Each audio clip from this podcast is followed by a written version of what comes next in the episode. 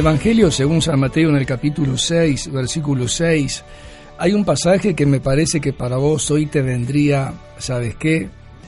Maravilloso.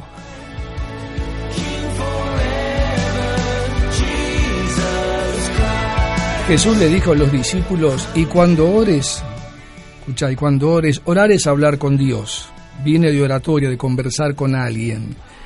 Entonces Jesús les dice, cuando ores, dice, entra a tu cuarto, cierra la puerta y ora a tu Padre en lo secreto, y escucha esto, y tu Padre que ve en lo secreto te recompensará en público.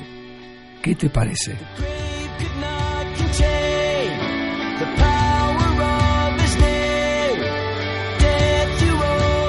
La verdad que la palabra recompensa para mí es una palabra que está relacionada con un premio, con algo lindo que nos van a dar, que Dios nos va a responder. La frase y tu padre que ve en lo secreto, claro, a Dios no lo podemos ver. Qué maravilla hace dos mil años atrás cuando tantísima gente, miles y miles de personas, a saber cuántas, lo vieron a Jesús. Y Jesús dijo en aquel momento que estuvo aquí en la tierra, el que me vio a mí, vio al Padre.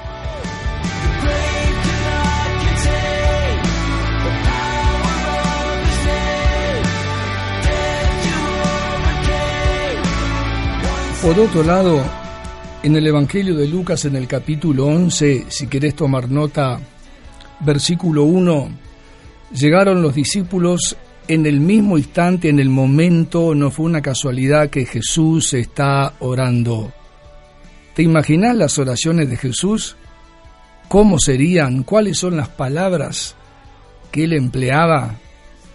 Y sabes, a veces nosotros como, bueno, no sabemos muy bien qué orar, ¿no es cierto? Pero dice la Biblia que el Espíritu Santo nos va a ayudar en nuestras debilidades. Por otro lado también, por otro lado, la Biblia dice que la oración está relacionada con, con dos letras, fe, la fe. Y la fe, a ver, la fe no es un, una palabra común en las escrituras, hablamos de la fe verdadera, ¿no es cierto? Hablamos de la fe en Dios. La Biblia dice en el libro de los Hebreos que Jesús es el autor y consumador de la fe. Y oración y fe van a poner siempre a Dios de nuestro lado.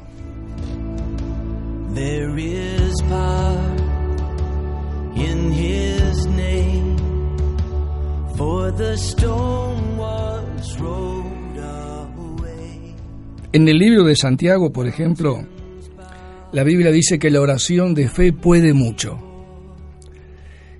Por eso te digo que la oración, hablar con Dios, contarle todo a Él, decirle lo que estamos necesitando y lo que queremos hacer, confiar en Dios, en su palabra, en sus promesas, me parece algo extraordinario, porque la oración fue diseñada, como te dije hace un ratito, para alcanzar lo imposible, lo que no se ora, lo que no se pide, donde no golpeamos, escucha, donde no llamamos, no va a pasar absolutamente nada.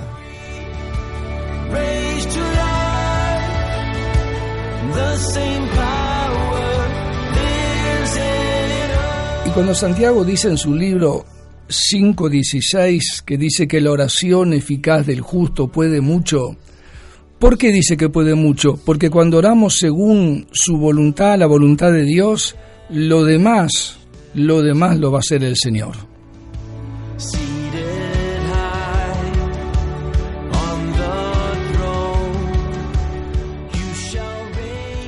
También la Biblia nos enseña, la Biblia nos enseña, en el libro de Juan en el capítulo 5, dice la Biblia, que si nosotros tenemos confianza en Él. Y en esto sabemos que podemos confiar en Él, dice el apóstol Juan, que si pedimos alguna cosa conforme a su voluntad en oración, dice que vamos a tener las peticiones contestadas, lo que nosotros necesitamos porque estamos pidiendo de acuerdo a su voluntad. Y si sabemos que Él nos oye, como nos enseña la palabra, sabemos que vamos a tener lo que le hayamos pedido a Dios sabes qué, sea lo que sea.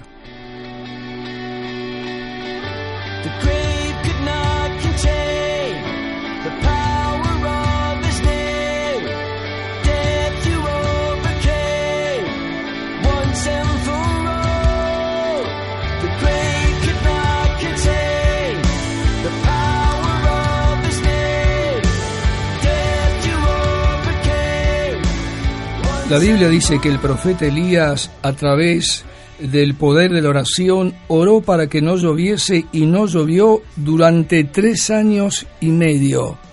Vos me decís, no me diga, me está cargando, es una locura. No, está en la Biblia. El profeta Elías, en el Antiguo Testamento. La oración existió siempre, porque orar, orar es la intimidad con Dios, es hablar. Es como dice el libro a los filipenses en el capítulo capítulo 4, verso 6. ¿Sabes qué? Dios no quiere que estemos afanados, preocupados, desesperados, deprimidos, angustiados. No, la Biblia dice que por nada Dios quiere que estemos afanados, sino que vayamos en oración y que le podamos pedir y decir a Dios lo que nosotros necesitamos.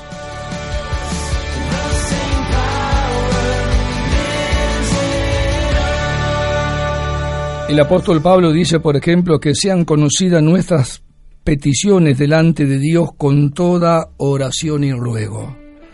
Y que después cuando nos, cuando nos levantemos a orar tengamos la convicción, tengamos la esperanza, la certeza de que esa oración que hemos hecho Dios la va a contestar, porque no solo porque Él ve nuestras necesidades, sino también porque nos ama la Biblia dice que Jesús vino al mundo y se entregó por cada uno de nosotros. Y si hay algo que el Señor hacía y se levantaba de madrugada, ¿sabes qué? Se levantaba de madrugada y mi Biblia dice y pasaba toda la noche, hace con las manos así, a ver, como un emoticón, orando. Mountains bow down Jesus Christ, our risen Lord. Jesus Christ, our risen Lord. Por otro lado, en el Evangelio de Mateo capítulo 6, y esto es muy conocido en todo el mundo, los lectores de la Biblia, los que han leído alguna vez la Biblia tal vez, pero vos como yo que la leemos todos los días y confiamos en lo que dice la palabra de Dios, la Biblia dice que Jesús un día le dijo a los discípulos que ellos deberían orar, en Mateo capítulo 6, versículo 10, deberían orar pidiéndole al Señor que venga a su reino y que se haga su voluntad como en el cielo, mira la comparación, ¿eh? como en el cielo, así también acá donde nosotros vivimos, en el planeta Tierra.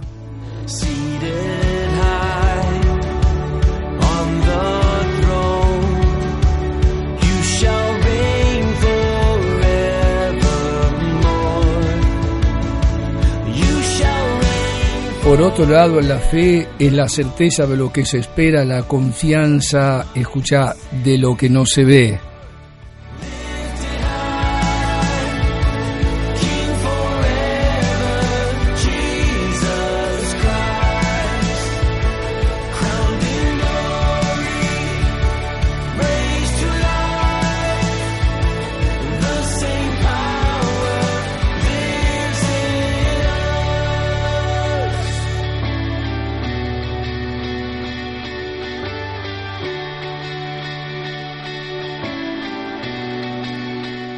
Y terminando sobre el tema de la oración, vos me preguntarás, ¿y qué pasó? Porque me acaba de, enseñar, de decir que el profeta Elías oró y que por tres años y medio no volvió a llover. No, no, es verdad, sí, es verdad. Pero también quiero decir que volvió a orar, Dios le pidió que vuelva a orar a Elías. Y Elías volvió a orar según Dios le había pedido.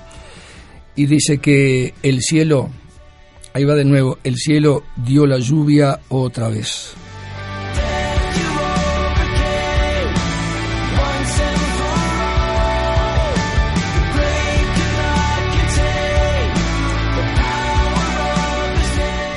¿Sabes qué?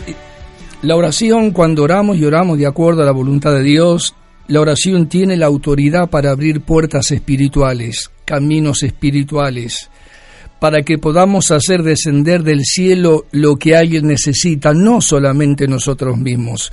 La Biblia dice que la casa de Dios, cuando se le tenía que poner un nombre, él dijo, mi casa será llamada casa de oración para todas las naciones.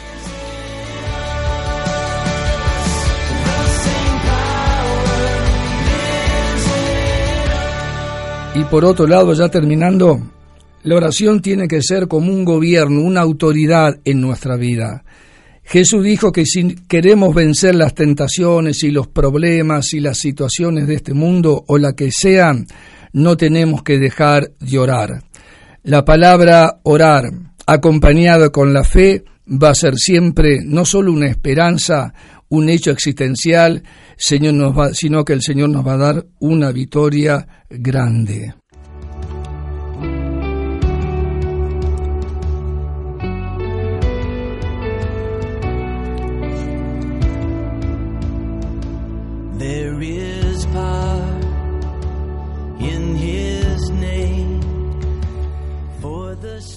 Y termino con esta porción de la Biblia, para vos vayas a ver dónde estás escuchándome.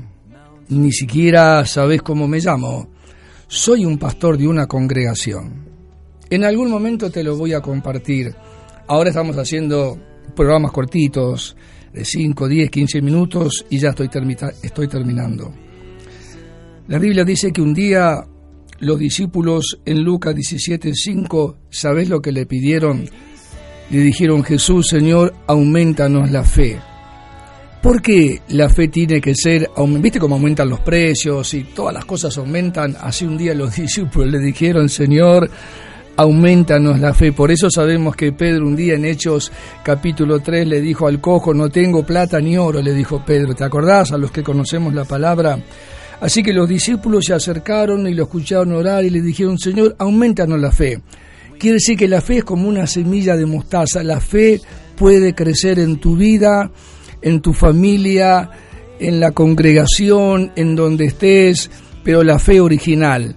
La fe que nos dice que las cosas que se ven no es la fe original, porque lo que se ve, ¿para qué esperarlo? La fe es la certeza de lo que se espera, la convicción de lo que no se ve. Así que le pido al Señor ahora desde estos micrófonos de esta maravillosa radio que el Señor aumente tu fe y que te enseñe a orar. Y si ya sabes orar, que ores por todas las naciones del mundo, que ores por tu congregación, que ores por tu pastor, que ores por todos aquellos que necesitamos que estén orando por nosotros. Que Dios te bendiga. Nos encontramos la próxima vez en este programa titulado ¿Sabes qué?